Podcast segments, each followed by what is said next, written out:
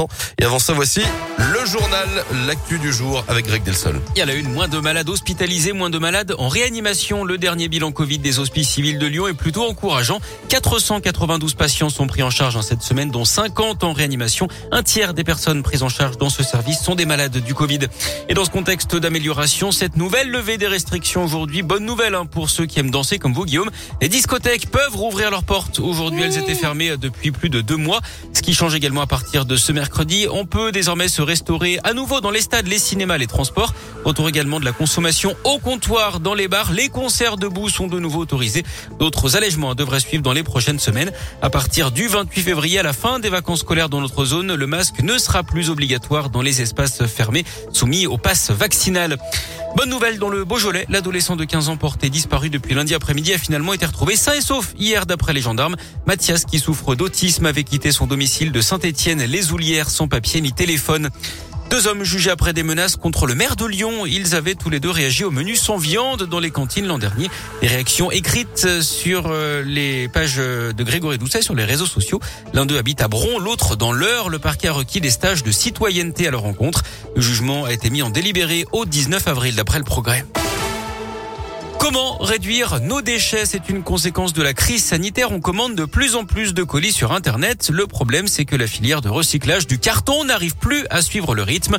Lauriane Bouvier, une ingénieure matériaux lyonnaise, a trouvé une alternative.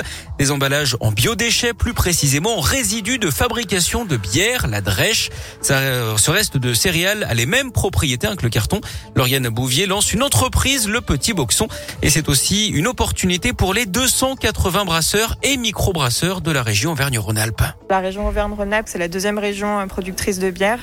Et du coup, l'idée aussi, c'est de capitaliser sur une loi, euh, la loi AGEC, qui va obliger tous les producteurs de biodéchets euh, de trouver des solutions de tri à la source pour ces biodéchets. Et donc, nous, on, vient aussi apporter une solution à ces micro-brasseurs de ville ou même de campagne pour récupérer leurs déchets et qu'ils n'aient pas à s'en occuper à terme. Ces emballages en biodéchets sont facilement compostables hein, et leur impact écologique est donc positif. Ils seront tous fabriqués en Auvergne-Rhône-Alpes. Vous retrouvez plus de détails sur radioscoop.com. Du sport, du basket avec les huitièmes de finale de la Coupe de France pour l'Asvel ce soir. Les Villeurbanais affrontent Vichy Clermont, club de Pro B. En foot, le PSG a pris une option sur les quarts de finale de la Ligue des Champions. Les Parisiens l'ont emporté 1-0 hier face au Real sur un but de Kylian Mbappé en toute fin de rencontre.